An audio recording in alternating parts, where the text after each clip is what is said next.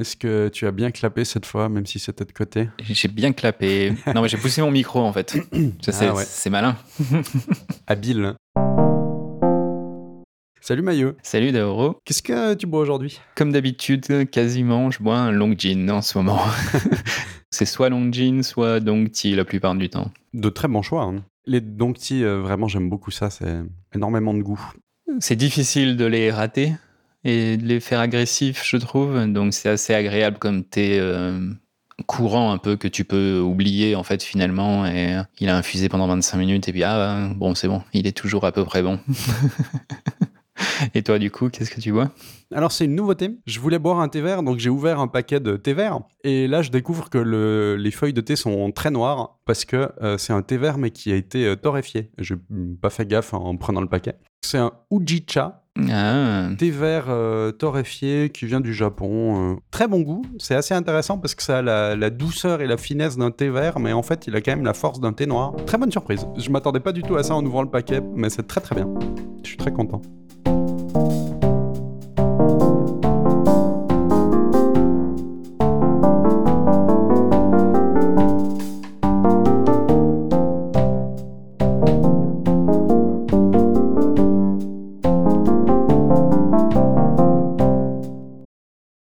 Parler aujourd'hui Pendant le, premier confinement, il y a eu pas mal euh, d'injonctions un peu sociales à la, à la productivité puis à la performance qu'on a pu voir fleurir sur les réseaux sociaux. Ah, c'est bien, on va être confiné, tout ça, moins de travail parce qu'on peut pas aller travailler. C'est donc le moment de faire plein de choses à la maison. Il faut apprendre une langue, euh, faire les nettoyages de printemps complets euh, à fond. Puis on va aussi pouvoir euh, enfin faire du pain, de la peinture et enfin tout ça. Alors que ben, peut-être que pour plein de gens c'était une période compliquée. Donc en plus d'imposer cette pression-là, euh, c'est dur quoi. Ouais. Je me suis dit que ce serait peut-être bien qu'on parle un peu de cette pression à être euh, toujours plus performant, toujours plus productif. Qu'est-ce que t'en penses peut-être toi en introduction de tout ça? C'est un discours qui est ambiant depuis euh, très longtemps. C'est vrai que pendant le premier confinement, ça a été euh, fortement exacerbé. Il y avait aussi toutes les logiques euh, de gens qui continuaient de travailler euh, des heures normales, mais qui n'avaient plus besoin, par exemple, de se déplacer. Et donc, il y avait toute cette logique de dire, ben, euh, l'heure de déplacement que tu viens de gagner, tu peux l'allouer dans plein d'activités, plein de choses en plus à faire. Alors que pour une majorité de la population, c'était aussi être obligé de donner des cours à ses enfants. Ce premier confinement, pour ça, était presque l'un des pires. Absolument tout du jour au lendemain était fermé, et en incluant euh, toute l'éducation des enfants en plus, et avec des gens qui se retrouvaient du jour au lendemain à faire du télétravail, sans avoir aucun entraînement préalable. Tout ce contexte faisait que ce genre d'injonction était quand même assez euh, mal placé. Sans compter en plus le simple fait qu'il faut gérer euh, émotionnellement, mentalement le fait qu'on soit dans une pandémie, parce que c'est quand même dangereux, donc mentalement on peut perdre des proches, enfin il y, a- tout ça qui a fait ouais, que c'est une discussion qui a apparu, et puis pas mal de gens aussi qui sont un peu levés contre ça, à justement dire non, c'est normal aussi d'être moins productif, c'est normal de vouloir prendre du temps pour soi, c'est normal de pas vouloir continuer son travail euh, à 100%, etc. Bah, je trouve que c'était très révélateur de justement cette pression un peu à toujours faire des choses qui fait que tout le côté euh, oisiveté et par extension un peu le repos en fait, c'est assez mal vu.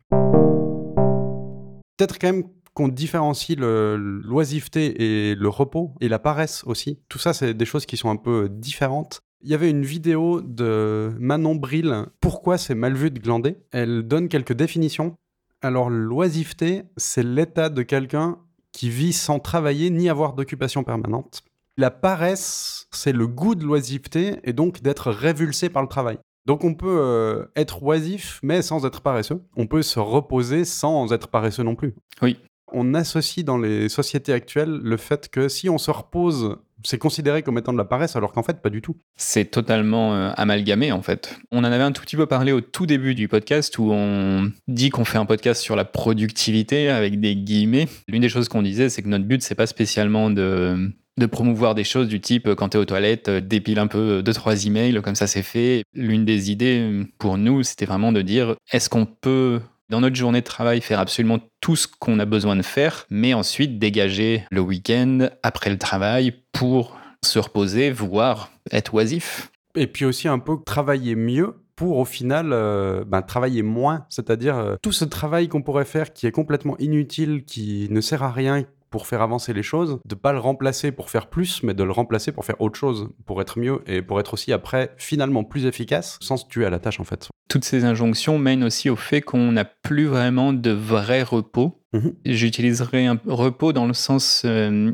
c'est dans Digital Minimalism de Cal Newport, où il différencie le repos de certains loisirs. Lui définit l'état de repos dans un état où on n'a pas d'entrée externe, mais on produit quelque chose non productif dans le sens pas du travail salarié, plus une production du type création, fabriquer un meuble en bois, je sais pas, peindre. Dans ces loisirs, on peut faire une activité qui est désintéressée. Faire de la photographie pour euh, juste le plaisir d'en faire, c'est une activité quand même. C'est juste qu'on va pas en vivre, par exemple. Et lui, la distinction qu'il fait, c'est que par exemple, écouter un podcast, ça va pas forcément être du vrai repos parce que c'est encore une position dans laquelle on est constamment en train d'absorber de l'information extérieure au lieu de créer en interne de l'information et de la sortir dans le monde en fait. Mhm, mhm. De son point de vue, le type de repos, un peu d'activité désintéressée, c'est le plus reposant parce qu'on coupe en fait cette connexion constante qu'on a avec l'extérieur qui est souvent très liée au travail où on va travailler et puis il va y avoir un chat et puis il va y avoir des choses à faire parce que le client a des besoins qu'il faut résoudre. Il y a souvent une nécessité d'avoir une entrée d'informations de l'extérieur et puis ensuite de produire quelque chose. Mais lui, ce qu'il dit, c'est qu'on a abandonné le vrai repos Mhm. et voire même le repos où on fait juste rien du tout. Parce que ça aussi, c'est des moments qui sont utiles, c'est des moments où le cerveau, en fait, fait des choses en continu. Ouais. Dans la vidéo que tu citais, elle, elle c'était un peu le. Ah, c'est la culture euh, protestante, non Qui est principalement orientée euh, travail. euh, Tout à fait. on Elle- doit travailler maintenant pour euh, se reposer plus tard. Il y a vraiment une philosophie euh, pro-travail qui émerge euh, avec la réforme. Le travail, ça va nous permettre d'améliorer notre sort. On va pouvoir euh, devenir mieux en travaillant parce que le temps qu'on passe à travailler, ça génère de l'argent. L'argent va répondre à nos besoins. Nos besoins vont être satisfaits grâce à ça. Donc le temps, ça devient vraiment une valeur importante si c'est utilisé pour gagner de l'argent. Et la paresse, ça va pas générer de l'argent, donc ça devient très mal vu. Ce qu'elle soulignait ensuite, c'était aussi le fait que ça, c'est valable que si t'es pauvre, en fait. Parce que quand t'es riche et rentier, tu es oisif, mais c'est pas grave. Parce que t'es riche. Il y a effectivement ce deux poids deux mesures de euh, oh là là tu es pauvre euh, c'est certainement parce que tu fais rien alors que euh, si tu es riche ben c'est vachement bien de rien faire parce que tu as le luxe de ne rien pouvoir faire. Ce qui est encore quelque chose qui est courant aujourd'hui hein. Mm. C'est pas gênant tous ces gens qui ont plein d'argent qui font rien de leur journée. Ça pose aucun problème, alors que tous ces gens qui font rien de leur journée, mais qui sont à l'aide sociale, oh là là, mon Dieu! C'est euh, quelque chose qu'on a vraiment, bah, qu'on a gardé en fait de cette époque et l'impact de cette philosophie pro-travail qui est toujours présente alors qu'on pourrait s'imaginer qu'on a un peu plus de recul sur tout ça. Dans sa vidéo, Manon Bril citait la notion d'osium dans l'Antiquité, une distinction sociale qui est restée dans toute l'histoire, hein, comme euh, activité de l'élite. Leur euh, oisiveté féconde, ça leur permet de penser. Hmm. Euh, mais que justement, bah, ils peuvent se permettre de penser parce qu'ils n'ont pas besoin de gagner de l'argent en allant, euh, je sais pas, labourer des champs ou euh, construire des voitures. Voilà, et donc tu peux réfléchir à des problèmes de philosophie, mathématiques, euh, sans avoir à rien gérer. Parce qu'il y a d'autres gens qui vont gérer pour toi. Surtout à l'Antiquité, où les grands philosophes, les grands mathématiciens, l'esclavage était quand même très courant à l'époque. Et forcément, si tu n'as pas besoin de faire à manger, T'as pas besoin de pointer tous les jours euh, au boulot, puis ensuite d'avoir peut-être que 3-4 heures pour toi pour commencer un peu à réfléchir. Cette oisiveté féconde, ce qui est intéressant, c'est prouver euh, scientifiquement que quand tu ne fais rien, ton cerveau, lui, il ne fait pas rien. Il fait plein de connexions dans tous les sens. Le cerveau a deux manières de fonctionner. Il a une manière de fonctionner où il se focalise sur quelque chose. Et donc, il y a une toute petite partie de ton cerveau qui travaille intensément. Mhm. Si tu essaies de résoudre un problème de mathématiques, par exemple, quand tu vas être dans la phase où tu vas lire l'énoncé, commencer à hum, vraiment réfléchir intensément, c'est tu vas être dans cette euh, phase de focalisation. Mais ensuite, si tu arrêtes de travailler, si tu vas marcher dehors, ce qui se passe, c'est que ton cerveau, il passe dans un mode où il va balancer de l'information à travers tout le cerveau finalement et créer des nouvelles connexions, des nouvelles idées Ouais. qui vont émerger. Et en fait, cette, cet osium de l'Antiquité, c'est quelque chose on sait qu'il fonctionne et c'est ce qui fait que beaucoup de grands auteurs, grands chercheurs, euh, on va dire pré-Renaissance ou même à l'époque de la Renaissance, ne travaillaient pas longtemps chaque jour. 4 heures, 5 heures, c'est souvent assez régulier que ce soit ce type de temps de travail qui soit énoncé pour ces personnes-là. Et ensuite, c'était une oisiveté euh, où, on allait marcher, on allait discuter avec des gens pour réfléchir, balancer des idées, on allait euh, prendre du temps avec juste un carnet et rien d'autre. C'est ça qui crée cette capacité à créer de nouvelles grandes idées finalement pour avoir un peu des sources aussi pour euh, étayer tout ça. Claudia Hammond, qui est une euh, autrice euh, qui a écrit The Art of Rest, donc l'art du repos, en parle un petit peu, entre autres dans un podcast, pour dire que effectivement, quand on se repose pendant un certain temps, des études en, neurologie là se sont rendues compte que après quelques minutes de repos, le cerveau devient super actif pour justement, comme tu disais, faire des liens, faire des connexions, faire du ménage aussi un mm. petit peu en termes de mémorisation et ce genre de choses là, et que c'est extrêmement bien justement de se reposer, même une pause de 15 minutes, qui est du coup euh, assez courte, hein, ça a déjà de nombreux bénéfices. Il n'y a pas besoin de se reposer pendant 5 euh, jours à rien faire. Euh, non, C'est pour ça que plein de gens ont des bonnes idées sous la douche, parce que c'est encore un peu le rare moment où on n'est pas en train d'avoir des informations extérieures en continu, on n'est pas en train de se focaliser sur quelque chose de précis, on est juste sous la douche.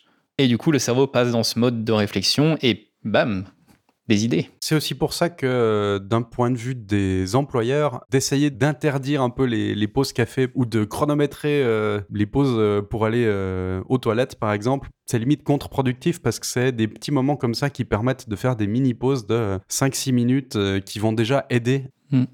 Elle mentionne aussi, Claudia Hammond, quelques conséquences de ne jamais se reposer. La moitié des absences maladies au travail, d'après elle, sont dues au stress. Je sais pas quel pays est concerné comme ça, mais j'imagine que c'est un petit peu général dans le monde occidental. Donc si on imagine qu'il euh, y a autant d'absence au travail dû au stress, un des meilleurs moyens de lutter contre le stress, c'est encore de se reposer. Ouais. D'autres conséquences du manque de repos, le risque d'accident va augmenter. Si on est fatigué, forcément, on est peut-être moins attentif. Il va y avoir aussi plusieurs problèmes mentaux. La pression cardiaque va augmenter. Il y a des difficultés de mémorisation, une chute de concentration. Au final, tout ça, c'est un peu une baisse de la productivité. De vouloir dire euh, non, il faut travailler de plus en plus en nombre d'heures, hein. si c'est pour euh, travailler de manière très peu efficace, ça sert absolument à rien. Tu avais, toi, un exemple euh, dans ta vie, justement, où tu avais réduit ton temps de travail et finalement, tu faisais exactement la même chose? Je travaillais 5 jours par semaine et je suis passé à 4 jours par semaine, donc l'équivalent de 35 heures de travail à peu près. C'était très bénéfique pour mon employeur, je pense, parce qu'il me payait moins. La quantité de travail que je faisais derrière a quasiment pas changé, alors que euh, je travaillais un jour de moins. Parce qu'il euh, y avait une qualité de vie pour moi d'avoir euh, plus de temps. J'avais un week-end de trois jours. Je travaillais pas le vendredi, donc vendredi, samedi, dimanche, c'était mon week-end. Et c'était mais tellement agréable. Toi aussi qui as des horaires un peu à, à temps partiel pour ton travail salarié, des horaires qui sont aussi un peu flexibles et différenciés. Comment tu vis tout ça Là, je suis un peu dans une situation où je fais vraiment trop de choses. Ah bah c'est un bon contre-exemple du coup. Le travail que je devrais faire tiendrait largement dans mon temps partiel. Ouais. Le problème c'est qu'évidemment les conditions ne sont pas idéales, il faut dealer avec le passé. Mon travail, du coup, c'est ouais, gérer l'infrastructure informatique de l'entreprise. Et ben, cette infrastructure, elle a un historique. Mhm. Du coup, elle a grandi euh, un peu euh, en fonction des besoins, un peu à l'arrache certaines fois. Et maintenant, en fait, il faut un peu nettoyer tout ça pour essayer d'arriver à quelque chose d'un peu plus euh, maintenable facilement. Je vois le, fait que à terme, je pourrais travailler même moins pour maintenir cette infrastructure, mais pour l'instant, il y a encore énormément de travail à fournir pour arriver dans cet état-là. Et je sens qu'on est un peu là dans une phase charnière où c'est un peu les 20 derniers pourcents qui prennent 80% de ton temps du fait que tu travailles quand même à temps partiel, que tu as des horaires flexibles où tu peux dire, ben là, je vais travailler un peu plus parce qu'il faut que je travaille un peu plus, mais là, je peux travailler un peu moins parce qu'il y a un peu moins à faire. Est-ce que euh, tu sentirais une différence si tu devais travailler 42 euh, heures par semaine à coup de 8 heures par jour euh? Pour moi, ce serait même pas soutenable. J'ai pris l'habitude de quand j'avais ce temps libre de pouvoir en faire un peu ce que je veux et de me dire euh, si la semaine d'avant j'ai fait des heures supplémentaires parce que justement c'était un moment donné où il y avait une urgence quelconque et il a fallu qu'on travaille un peu plus, je vais pouvoir rattraper ça très rapidement, juste la semaine d'après et donc peut-être ça va me libérer une après-midi par exemple. Dans ces après-midi là, j'ai la flexibilité de ah j'ai envie d'explorer ça, bah je peux le faire. J'ai tellement cette habitude que à moins que mon travail ce soit un travail vraiment d'exploration, je pense que là, ça serait possible, mais pour l'instant, j'ai l'impression que Les fois où je suis passé à 80% pendant un certain temps officiellement, parce que là, on savait qu'il fallait vraiment fournir beaucoup plus de travail, ça a été quand même des choses qui ont été très, très, très fatigantes, mentalement surtout, parce que j'ai perdu un peu cette flexibilité. C'est un peu négatif aussi, dans le sens où le jour où je me retrouve à être obligé de le faire, pour, je sais pas, peut-être des raisons économiques quelconques, là, ça risque d'être compliqué, je pense. C'est effectivement euh, un gain de qualité de vie qui est euh, incroyable de euh, pouvoir avoir cette flexibilité-là dans ses horaires, de pouvoir compenser quand on a travaillé plus un certain moment, ben, quelques temps après de pouvoir travailler moins pour récupérer. C'est un fait, je pense, des gens qui sont plus heureux, finalement, ils vont aussi travailler mieux pour pouvoir être heureux, il faut aussi avoir cette possibilité de récupérer. Est-ce que c'est quelque chose que tu ressens, toi, comme ça euh Ou à l'inverse, si tu n'avais pas ce privilège-là, est-ce que tu serais mentalement dans un état euh, mauvais et que euh, bah, tu n'arriverais pas trop à, faire le même travail que tu fais aujourd'hui, en termes de quantité, je veux dire Mais je pense que là, si je passais à 100%, je ferais pas plus dans mon travail salarié finalement. Et, et, ça coûterait plus cher à ta boîte. Et ça coûterait plus cher à ma boîte. Par contre, ce qui s'est passé, c'est que même si, bon, là, on parle de ces injonctions à la productivité et on en parle un peu en essayant de les déconstruire, mais malgré tout, on n'est pas. Moi, mon thème euh, avec euh, créativité et repos, c'est créativité et repos pour une raison, c'est que justement, c'est pas quelque chose que je fais. Donc même si là, on discute de tout ça un peu en tentant de déconstruire un peu les choses, on n'est pas du tout dans, enfin, je trouve, et je, pense que c'est pareil pour toi, on est dans un état où quand même, dans notre temps libre, on a constamment en arrière de notre cerveau de dire, ah, mais il faudrait que je fasse un truc un peu productif, il faudrait que blablabla. Bla, bla. Du coup, j'ai l'impression que je m'inflige un peu cette pression parce que je l'ai assimilé euh, depuis, bah, depuis mon, mon existence quasiment. Il y a vraiment cette association entre repos et culpabilité ou bien repos et frustration? C'est un peu pour ça que j'ai du mal à répondre à ta question précédente sur l'avantage que j'ai à bosser à 60%. Oui, donc mon gros avantage, moi, c'est cette flexibilité, cette capacité de dire, bah là, je travaille pas, puis j'ai ça qui m'intéresse là tout de suite, je peux aller voir ce que c'est. Par contre, en arrière-plan, j'ai constamment le fait, ah, mais tu devrais bosser sur, euh, je sais pas, un produit pour gagner de l'argent en plus, blablabla, bla, bla, ou, euh, ah oui, mais ça, au boulot, ça serait intéressant quand même de le pousser un peu plus quand même. Bah voilà, j'ai cette espèce de discours mental dans la tête, tu vois. Je trouve pas qu'en ce moment, j'ai un bénéfice en termes de repos à bosser officiellement que à 60%. C'est marrant parce que je viens de ce que tu racontes. J'étais dans cet état-là il y a euh, quelques années, pas si lointaines que ça. Je pense que j'ai un petit peu changé et que j'ai accepté que pour que je puisse faire des choses, il faut que je repose mon esprit pour définir un peu hein, le repos physique, mais aussi le repos de l'esprit, c'est quelque chose qui doit être choisi, qui va être temporaire. Donc on va pas se reposer pendant 25 ans, ça peut des fois être euh, quelques heures. Donc le repos, quelque chose de choisi, de temporaire qui va permettre de récupérer. Avant, j'avais ce côté de il faut que j'utilise mon temps à produire des choses, à créer des choses. Tiens, je veux peut-être euh, faire un petit peu de musique parce que ça m'intéresse, ou il faudrait que j'apprenne euh, le japonais, ou que ce soit des choses entre guillemets utiles. J'avais l'esprit constamment occupé par ça. J'étais fatigué et bah, je faisais rien. Ou alors je le faisais très peu. Ou, ou alors en le faisant, mais du coup ça devient pas un repos parce que tu as constamment ça en tête, en arrière-plan. Et finalement, bah, j'ai quand même réussi à me rendre compte de ça. Quand j'essayais de faire des choses, même de loisirs, mais qui a un, un résultat derrière, euh, bah, je me rendais compte que je ça amenait à pas grand chose finalement. Donc j'ai dit quitte à perdre mon temps, entre guillemets le perdre, hein, mais quitte à perdre mon temps autant que je le perde vraiment et que je récupère. Stop la culpabilité. Très bien, je vais m'allonger dans un canapé à rien faire, à écouter de la musique ou à regarder euh, des séries, mais sans culpabiliser de le faire. Si j'ai du temps libre, au lieu de dire euh, non, je vais absolument essayer de faire de la musique ou d'apprendre le japonais, eh ben, ben non, je vais peut-être sortir marcher. Alors ça a pris quelques semaines, hein, mais depuis que je fais ça, mais je fais tellement plus de choses en en faisant moins, mais du coup je les fais mieux. Je pense que le bullet journal m'a aussi aidé là-dessus, de faire la liste de toutes les choses que je voulais faire et de tracer toutes celles où bah, finalement si je les fais jamais ça va rien changer. Je les ai plus en tête et c'est vrai que ça m'a libéré de l'esprit on en parlait dans le podcast sur mon thème, où je disais que j'avais repris un peu la peinture euh, de figurines. Là, depuis un mois et demi, j'ai pas du tout touché le fait que je le fasse pas, je me suis auto-mis une pression sur ce loisir qui dit ah mais tu devrais faire ça, tu devrais euh, peindre un peu et puis ensuite on pourrait faire ça et puis machin. En plus de ça, j'ai instantanément souvent dans ma tête des choses du type ah oui donc comme ça tu pourras faire des photos et puis après tu feras des tutos sur YouTube et puis après tu feras et en fait j'ai constamment cette espèce d'injonction à faire en sorte que ce loisir devienne presque mon travail, sauf que du coup c'est plus un loisir.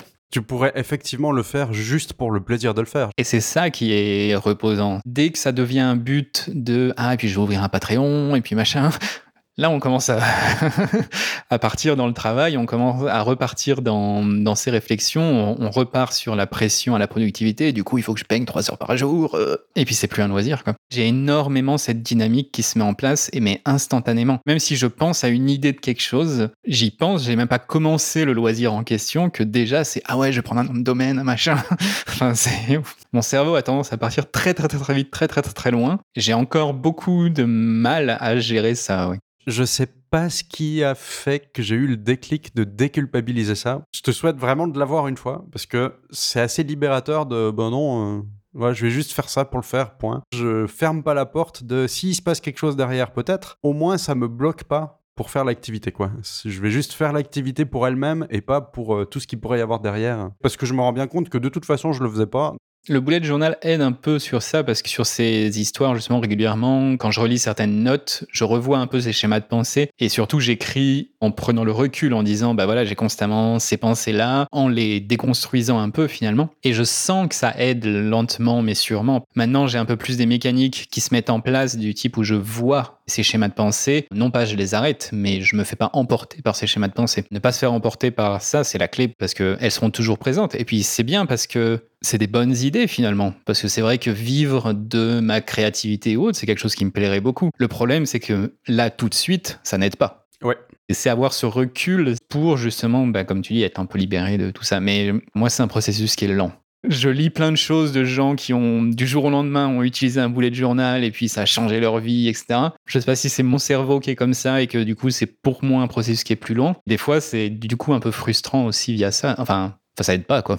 La manière dont je l'ai dit tout à l'heure, ça fait peut-être croire que euh, ça m'est arrivé un peu du jour au lendemain, voilà. Le déclic lui-même, il est peut-être arrivé du jour au lendemain, mais la réflexion pour arriver au déclic, ça a certainement duré des années. Euh. Oui. Mais il a fallu tout le temps avant d'augmentation progressive.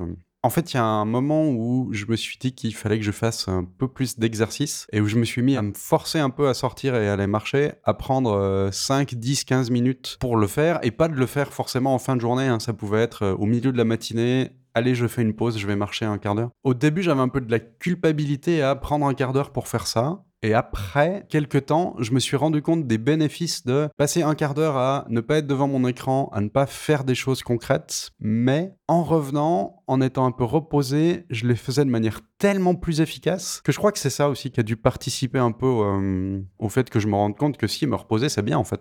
C'est aussi des choses que maintenant j'ai un peu pris le réflexe de l'écrire, de dire depuis trois jours j'ai bien dormi en me couchant à 10 heures, en faisant des bonnes nuits de 9 heures, et je vois la différence. Et du coup, oui, c'est quelque chose que je me rends compte, mais c'est quelque chose où, dans les mondes de start-up ou autres, c'est un peu le overnight success, donc le succès euh, du jour au lendemain, euh, mais en fait, il y a 10 ans de préparation pour que ce soit un succès du jour au lendemain. C'est ça. Et c'est toujours comme ça, et c'est quelque chose que il faut gérer cette partie qui est la partie, bah, il faut avancer pas à pas, très lentement, très lentement, très lentement. Et au bout d'un moment, on aura le overnight success, quoi.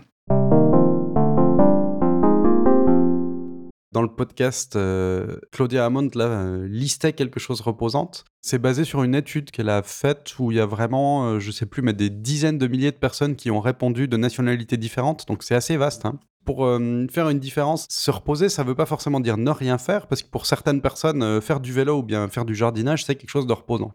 Les dix choses les plus reposantes, euh, du moins reposant au plus reposant. En dixième position, des choses liées à la méditation et à la pleine conscience. Ensuite, on a des choses comme regarder la télévision, rêvasser, prendre un bain chaud, aller marcher, ne rien faire en particulier. Alors il y a quand même une différence entre rêvasser et ne rien faire en particulier dans ce que les gens ont dit, mais là j'avoue que pour moi c'est pas très très clair. Dans le podcast, elle disait pas que ne rien faire en particulier, c'était faire un peu les choses qu'on avait sous la main mais sans avoir de but ou quelque chose comme ça. Un peu de ménage, un peu de ce type d'activité quoi qu'on considère euh, souvent comme non productive.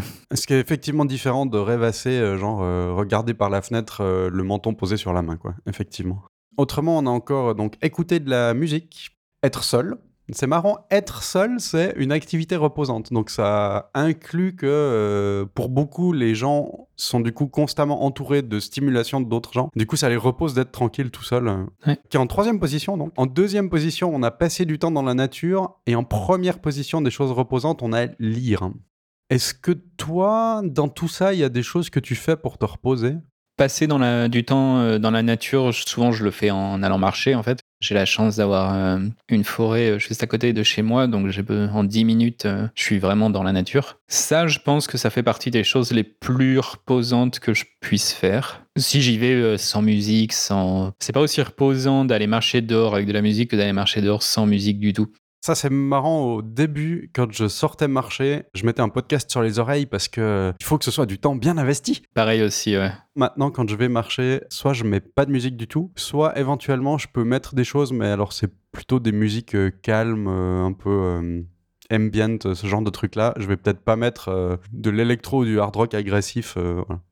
Quand j'habitais euh, à Fribourg, j'allais très souvent dans un espace de coworking pour travailler. Je marchais très régulièrement euh, le matin, le soir, euh, une trentaine de minutes. Mhm. Ça me forçait à sortir et ça incluait la marche et le fait de sortir. Alors là, c'est des phases qui sont très reposantes parce que euh, on a l'automatisme de regarder à droite à gauche quand on passe la- une rue. on a l'automatisme du trajet. Je prenais à peu près toujours le même trajet tout le temps. Tu peux être un peu perdu dans tes pensées. quoi. Voilà, et tu peux être perdu dans tes pensées. Comme c'était en ville, j'avais tendance quand même à écouter souvent de la musique. Parce que bon, le bruit des voitures en continu, euh, c'était pas non plus l'idéal, donc j'écoutais assez souvent euh, de la musique. Mais malgré tout, c'est suffisant. C'est-à-dire qu'il n'y a pas besoin d'avoir une forêt à 3 minutes pour pouvoir euh, se reposer. Je recite euh, Digital Minimalism de Cal Newport. Il en parle, il me semble aussi. il dit qu'il y a eu des études sur ça. Alors c'est plus reposant d'être dans la nature apparemment, mais le simple fait de sortir, aller marcher et d'avoir ce cerveau qui se déconnecte, même si c'est en ville, c'est déjà un- gain énorme en fait. Quand j'ai pas de temps et que je sors juste 5 minutes pour faire le tour du pâté de maison, eh ben c'est mieux que si j'étais pas sorti. quoi. Ça, ça serait à mon avis l'une des choses les plus reposantes avec peut-être la méditation. Donc ce serait euh, pour toi hein, aller marcher dans la nature et euh, méditation. quoi. Ouais. Est-ce que tu fais d'autres choses aussi? Écouter de la musique, euh, c'est quelque chose que je fais assez régulièrement quand je vais prendre un bain. Lire, c'est aussi intéressant parce que je pense que ça dépend de ce qu'on lit. C'est sûr que si tu vas lire, euh, je sais pas. euh, Ouais, un livre un- pour apprendre un langage, par exemple, je sais pas, ou quelque chose de ce type-là, c'est pas du repos. Elle en parlait un petit peu dans le podcast et elle avait euh, tendance à dire que pour certaines personnes, euh, lire pour se reposer, c'était euh, par exemple uniquement de lire des fictions, alors que pour d'autres, non, pas forcément. Quoi. Dans mon cas, c'est ça. hein. Ce qui me repose le plus en lisant, c'est la fiction. Mais ouais, je pense que c'est un peu les, les choses principales. Ça fait longtemps que je rêvasse plus. Peut-être qu'il faudrait que je refasse plus. Et comme tu disais là, on juste avant, sur l'exemple quand tu quand as démarré le fait d'aller marcher dehors, c'est initialement c'était un peu pareil. Quand la première fois que je suis allé marcher, j'écoutais forcément un podcast tout le long de, de ma marche. Et après, j'ai un peu abandonné ça où je faisais au moins 30 minutes. Ou je sais plus comment c'était. On a enregistré, on en a parlé euh, l'année dernière, je crois. On en a plusieurs fois, ouais. Tout Je faisais au moins 20 à 30 minutes sans rien du tout, pas de podcast, pas de musique. Et puis après, si je continuais de marcher, bah là, j'écoutais un peu un, épisode ou un truc comme ça. Toi, dans ton cas, donc à part la marche, il y a d'autres choses que tu fais de manière régulière?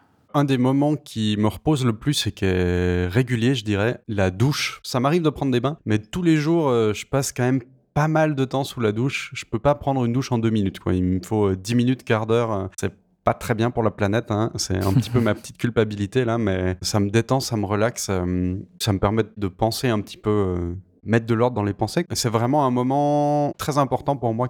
Marcher beaucoup, je veux dire, c'est très efficace. Pareil que toi, j'ai aussi la chance de pas être trop loin de la campagne, je suis pas en plein centre-ville. C'est assez facile de faire un petit tour en forêt. euh. Étonnamment, ça peut m'arriver que du ménage, certains types de ménage, ce soit reposant. Il y a le côté euh, déconnecter le cerveau en fait. Oui, exactement. ouais. T'es pas euh, concentré sur un truc, juste euh, tu fais les choses de manière un peu automatique, puis en arrière-plan. hein. Je vais pas dire tiens, je vais me reposer, je vais faire du ménage. C'est plutôt j'ai fait du ménage et je constate que je me suis reposé un petit peu en même temps. Tu te rends compte euh, après. ouais. Sur le côté un peu être seul, mais hum, le soir par exemple, euh, dans la chambre, euh, un petit peu allongé, à écouter un peu de musique, mais une ambiance un peu calme, ça je pense c'est des trucs qui me reposent pas mal, ouais. Ouais. La lecture, pas trop par contre. C'est peut-être un peu pareil que toi, parce que dans mes choix de livres, euh, j'ai besoin plutôt de me concentrer dessus. Donc, euh.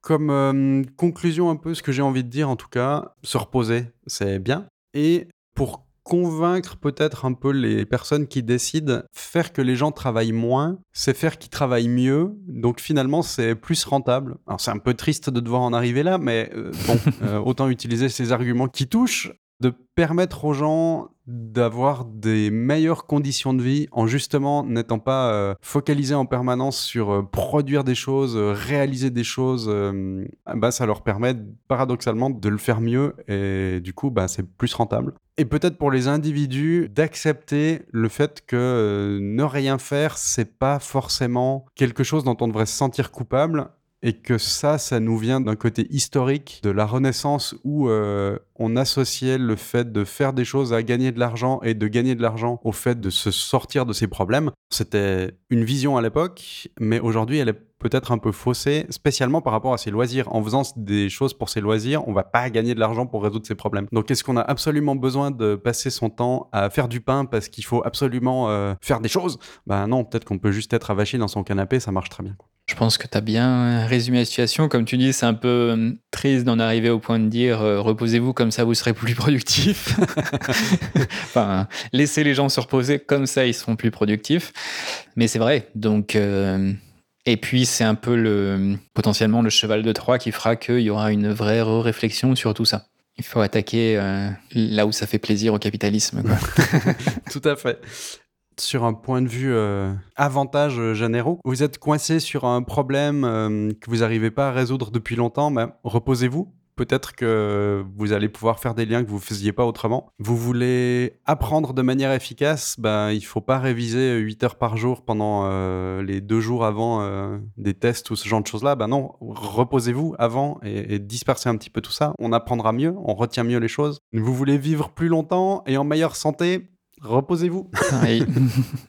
Une des bonnes causes de mortalité, euh, enfin en tout cas qui augmente la mortalité, c'est justement le stress, euh, la pression cardiaque et ce genre de choses-là. Et le fait de ne pas se reposer, ben, ça augmente ses risques. Le repos, c'est bien à tous les points de vue. Se reposer, ça ne veut pas dire euh, absolument ne rien faire 16 heures par jour. C'est juste de temps en temps prendre un break quand même. Si des personnes veulent essayer, le plus efficace, c'est peut-être de le faire au milieu de la journée, de prendre un quart d'heure 20 minutes pour aller marcher au milieu de la journée. J'ai eu cette impression-là, en tout cas, quand j'y disais juste avant que oui, à un moment donné, j'allais dans un espace de coworking, donc je marchais matin et soir. Après, j'ai arrêté d'aller dans cet espace de coworking et du coup, par contre, j'allais marcher au milieu de ma journée. J'ai l'impression que je voyais plus de différence parce que le matin, j'avais travaillé, j'avais ce break et je me rendais compte que l'après-midi, j'arrivais à travailler aussi bien. Et je pense que c'est presque le, la meilleure porte d'entrée d'essayer de prendre euh, après manger 15 euh, minutes, d'aller marcher. Ou même 5, hein, on peut déjà commencer par 5. Bien sûr, c'est déjà suffisant euh, dans beaucoup de cas, sans musique, sans podcast, juste le tour du pâté de maison et revenir et voir si ça change quelque chose. Quand vous pouvez pas forcément vous absenter de votre place de travail, parce que voilà, du point de vue des employeurs, c'est pas forcément évident non plus, juste de vous lever pour aller chercher des feuilles dans l'imprimante qui est à côté, c'est déjà ça de gagner, c'est vraiment des tout petits trucs, d'aller emprunter un stylo à un ou une collègue c'est des petites excuses pour au moins faire des micro-pauses. Euh, c'est toujours ça de gagner. Et après, j'espère même que hum, vous pourrez recommander ce podcast euh, et les autres liens qu'on va mettre en, dans les notes pour avoir des sources scientifiques qui prouvent que effectivement se tuer à la tâche c'est contre-productif. J'espère que ça pourra aider. C'était un peu un épisode exploratoire aussi. Je peux en parler dans le sens où c'est une démarche que j'essaye d'avoir. Donc c'est un peu cette démarche-là et j'ai pas de conclusion encore parce que je suis encore dedans. Bien dedans même. Même pour moi qui peut donner l'impression de oh c'est bien il se repose et tout euh, oui non bah, c'est un travail de tout instant hein, oui c'est pas toujours facile c'est pas toujours facile de le faire sans culpabilité non plus hein. ça c'est le, le plus dur je pense encore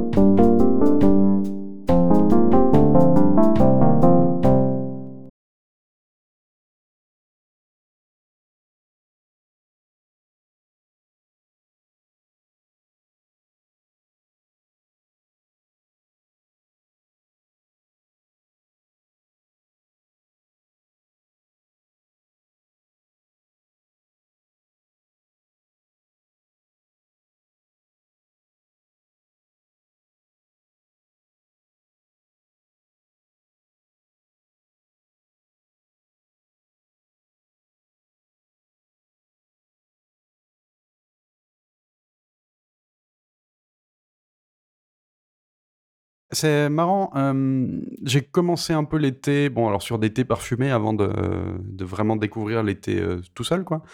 Après, euh, grâce à toi, je suis parti sur des plutôt Darjeeling, Darjeeling de printemps, voilà. Hmm.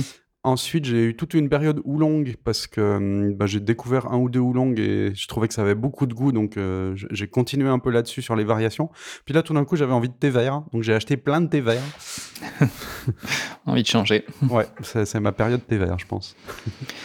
Mais d'ailleurs, à propos de Darjeeling de printemps, euh, vu qu'on va entrer dans le printemps, je me note de, passe- de passer une commande, je pense, euh, parce que ça manque un peu, à vrai dire.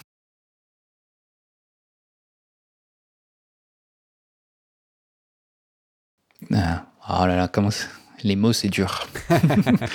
Aujourd'hui, les mots c'est dur, apparemment.